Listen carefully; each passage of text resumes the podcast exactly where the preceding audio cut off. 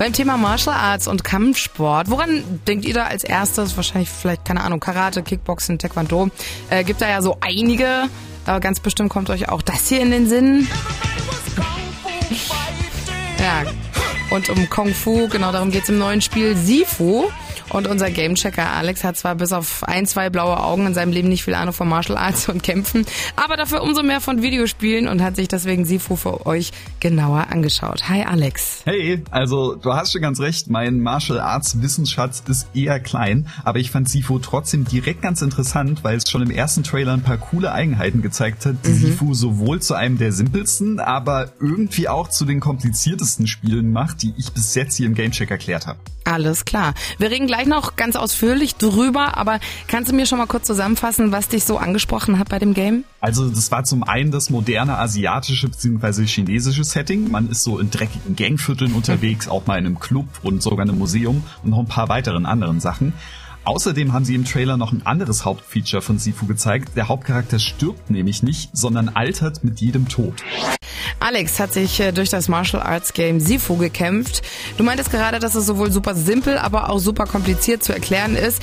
Ich würde sagen, deswegen fangen wir einfach mal bei den Basics an. Worum geht's denn eigentlich außer um Kung Fu?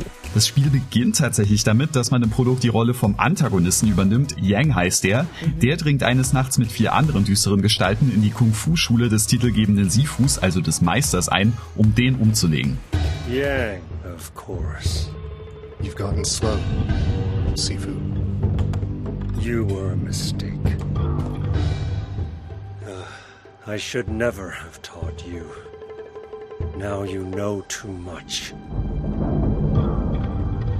Tatsächlich gelingt es Yang auch, den Sifu umzubringen und das während sein Kind sich im Schrank versteckt. Danach gibt's dann so eine Art Timeskip und wir sehen, wie das Kind trainiert, um sich viele Jahre später den Mördern seines Vaters zu stellen.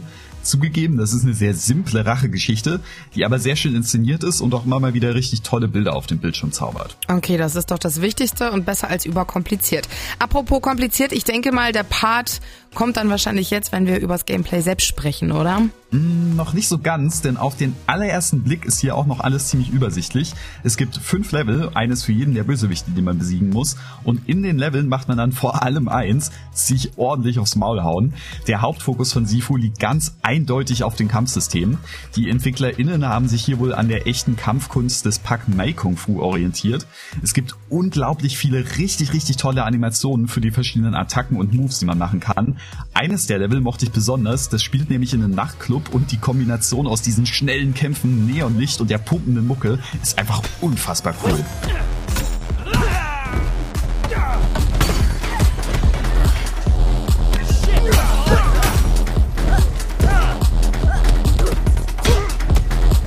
Sind schnell, sehr intens und fix merkt man auch, dass Sifu echt keine Gefangenen nimmt. Das Spiel ist nämlich super hart. Richtig zu parieren, blocken und ausweichen ist super wichtig, wie in vielen anderen Spielen ja auch. Aber selten wurde mir dabei so eine Präzision abverlangt wie in Sifu. In dem Moment, wo man anfängt, ohne Plan panisch auf dem Controller Knöpfe zu hämmern, da hat man eigentlich schon verloren. Die gute Nachricht ist aber, Sifu ist nicht nur bockschwer, sondern macht auch noch verdammt Bock. Denn wenn man erstmal richtig drin ist, hat man einen Adrenalin-Rush vom Feinsten. Ich hatte tatsächlich mein Mikrofon beim Spiel laufen und ich glaube, man hört mir die Anspannung ganz gut an. Oh, scheiße. Nein, die will ich nicht. Oh, fuck. Oh, oh, oh. Geil. Nein. Bam. Nein, nein, nein. Ja. Shit. Scheiße, Mann. Arschloch. Ja, geil. Uh, yes. Nein. Oh, oh. Alter. Ja. Oh, let's go. Come on. Nein. Ah, scheiße. Ja, so hört sich halt ein echter Kung-Fu-Meister an. Aber auch der beste Kung-Fu-Meister, wie ich natürlich einer bin, wird dann auch ein, zwei oder vielleicht doch dreimal besiegt. Und da kommt dann der besonders interessante Part an dem Spiel, der aber gleichzeitig auch besonders kompliziert ist. Was ein Cliffhanger! Dann müssen wir da gleich nochmal genauer drüber quatschen. Alex, du hast schon angedeutet, dass es jetzt ein bisschen komplizierter wird, denn irgendwie stirbt die Spielfigur nicht, sondern sie altert stattdessen.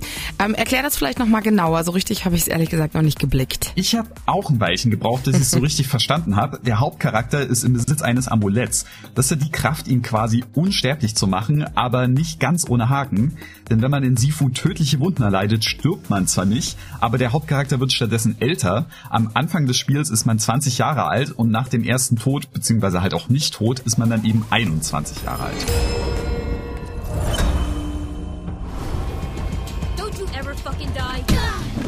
Cool ist auch, dass man dieses Altern dann später tatsächlich sieht. Graue Haare, Falten, bei der männlichen Version ein immer länger werdender Bart und so weiter. Und was passiert, wenn man zu alt wird? Rennt man dann irgendwann als 200 Jahre alter Opa oder Oma rum oder wie sieht das aus? Nee, also wenn man mit einem Alter von über 70 stirbt, dann ist es tatsächlich vorbei, dann kommt ein Game Over. Mhm. Man muss dann aber nicht das ganze Spiel von neuem anfangen, sondern nur das Level. Das Besondere ist, und hier wird es dann komplex, das Spiel merkt sich, wie alt man zum Ende eines jeden Levels war. Am Anfang bin ich zum Beispiel ziemlich oft draufgegangen und war am Ende des ersten Levels 54. Mit dem Alter bin ich dann aber im zweiten Level nicht wirklich weit gekommen und Game Over gegangen. Und immer wenn ich dann das zweite Level neu starten wollte, musste ich das mit meinem mit 50er Charakter. Also keine Chance damit noch bis zum fünften und letzten Level zu kommen. Mhm. Stattdessen gab es dann ein Game Over nach dem nächsten bei mir. Mhm.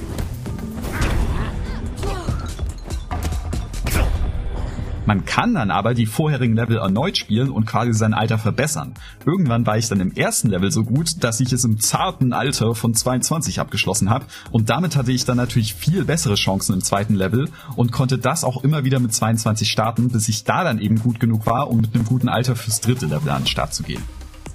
Verstehe. Also durchbeißen und so lange versuchen, bis man die Level gut genug kann, um noch genug Jahre für den Rest des Spiels übrig zu haben. Richtig, ganz genau. Und da zeigt sich dann, glaube ich, auch ganz gut, ob Sifu was für einen ist oder nicht.